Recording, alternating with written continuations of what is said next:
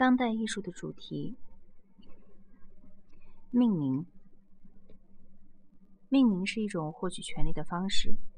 为了获得决定该以何种方式审视社会问题的控制权，不同群体对用来命名、描述和划分我们在现实世界中所遇之物的公用术语做出规定和限制，力图以此来操控人们的认知。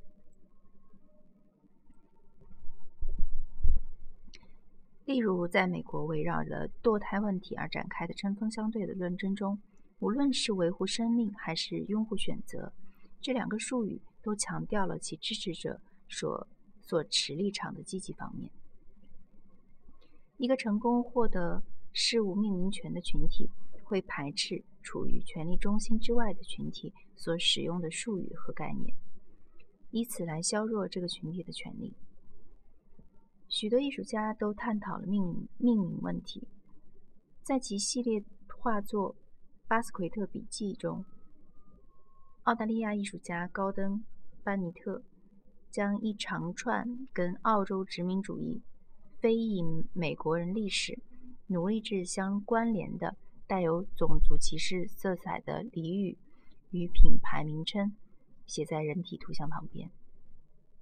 一些图像以 X 光的方式展示了人体的肋骨和骨骼。人类学家尼古拉斯·托马斯评论道：“班尼特一一如既往地强调隐含意义，如商业品牌和打上奴隶烙印之间的内涵意义。然而，即使人们陷入到一种通过简单的……”充充满不公与暴力的种族归属而建构起来的语言时，班尼特将内部器官暴露无遗的人体图像，却超越了命名与错误命名这些操纵手段，展示了不同肤色之下的人类同一性。德国艺术家洛泰尔·鲍姆加通考察了欧洲殖民者如何通过。以欧洲名称代替本族名称来将语言利用为对北美和南美进行文化统治的工具。鲍姆加鲍姆加通把一些植物、矿物质、动物、居民和地方的本土名称刻在建筑物正面、墙壁和地板上。建筑物重新命名后的特色，在装置作品中和其他物件结合起来。并在照片和艺术家的书刊中得以说明。在一九八六年一个艺巴黎的艺术项目中，鲍姆鲍姆加通用法国殖民帝国时期土著居民的名称，暂时性的替换掉用以命名地铁站的拿破仑时代的名称。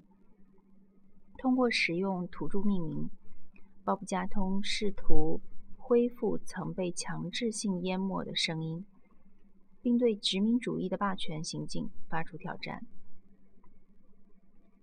有着夏安族和马拉夸巴奎族血统的艺术家哈奇维·戴德加众鸟，发展出将北美印第安土著语中的词汇和名称安插到广告牌上以及其他公共场所中的创作手法，来提醒那些曾仍宣称对。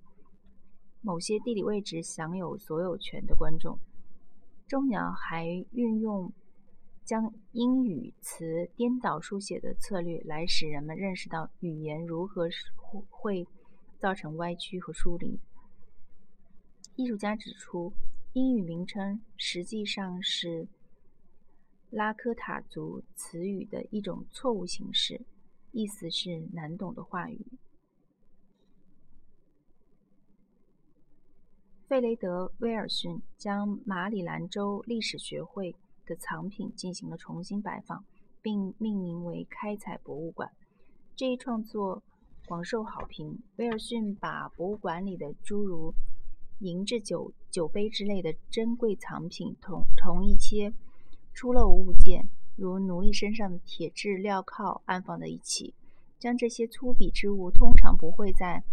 收藏品展览上展出。艺术家还颇具讽刺意味地把整批物品通通贴上金属制品的标签。威尔逊这件包括藏品和具有教育意义的标签的装置作品，通过反例证明了与欧洲中心主义的殖民历史相关的物质文化展览，在组织过程中往往没能表现出非裔美国人的历史成就和待遇。直面翻译的挑战。日本艺术家岩井成照。的视频作品对话包括四个屏幕，每个屏幕上有四个似乎在相互交谈的人，十六个人都来自于不同的国家，每个人都在讲本族语言。每个屏幕上都打出那组交谈者所持的四种语言的字幕，字幕几乎遮住了讲话者的脸。对话隐喻性的阐明了来自不同文化的人相遇时有可能产生的误会问题。严谨陈照还以温和的方式嘲笑了那种认为每个人都可以并应该在自由交流中拥有被倾听的平等机会的乌托邦信仰。严谨陈照的对话似乎在暗示，在这个多语言信息过剩的情境下，没有任何一种声音能轻易摆脱喧哗的众生。策展人佐藤大阪评论道。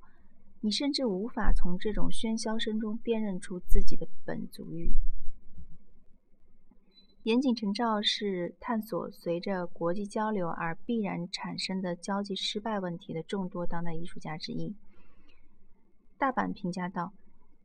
即使是在同一语言中，我们也不是总能很好的理解对方。我们在承认语言作为交际工具的绝对实用性的同时，还必须认识到出现在语言中的。”文化背景差异，了解一些不可逆的事实，并意识到单一的言语交流的缺陷和危险。翻译是将一段文本、一句话或一种思想从一种语言转化成另一种语言，并同时保留原意的过程。即使在最理想的情况下，翻译也永远无法达到完美境界。比如，在一篇标准英语文章和中文译文之间。不存在内涵意义和外延意义的一一对应，意义的滑动不可避免，意义或发生变异，或被遗漏。在翻译的艰巨挑战为主题的艺术出现在多语言社会和一些艺术家的作品中，这些艺术家迁居国外，并发现自己处于一种全新语言的包围中，由于商。商业全球化的信息在全世界范围内的交流，翻译成为当代时期最有重大意义的问题。另外，无论是对四处迁移的艺术家，还是对在全球扩张疆域的艺术界来说，翻译都是密切相关的问题。每当源于一种文化下的语言、行为准则或视觉表征风格被植入到另一个文文化时，紧张的关系随之产生。一群中国当代艺术家们正在探索汉语书面语言如何在快速发展的世界背背景下被赋予了新的意义和价值。徐冰就是其中一位。其他探索汉语书面语言的艺术家还有古文达和宋东。徐冰的装置作品《天书》中印刷体文字看似传统的汉字字符。但实际上是艺术家通过将真实字符中的元素重新排列后自创的一种虚构的、无法理解的文字作品，体现了这样一种思想：尽管汉字书写系统具有深刻的感染力，然而在当今这个信息提倡信息的简化、合理化交流的时代，汉语的复复杂繁琐性使其翻译显得不合时宜的缺乏效率。这件装置作品还将书写语言作为一种虚构的交流体系加以分析。人类知识的进步必然要求我们对共有语言做出相应的填补。徐冰1990年移民美国后，此后又返回中国。移民美国后就开始用两种，就开开始就两种语言间，尤其是汉语和英语之间的。互译的困难性进行探索。徐冰在北卡罗来纳州艺术博物馆展出的装置作品《读风景》中，将展馆窗外的风景转换成融合了言语和视觉模式的表现场景。在评论家乔纳森·古德曼看来，通过采用篆书体这种字形，趋于模仿文字所指代的物体的古老汉语来书写，许斌创造了一个所读文字与所见之物彼此相连的世界。代表鸟的文字，如飞鸟，一直悬挂在天花板上。池塘用水的字符来表现，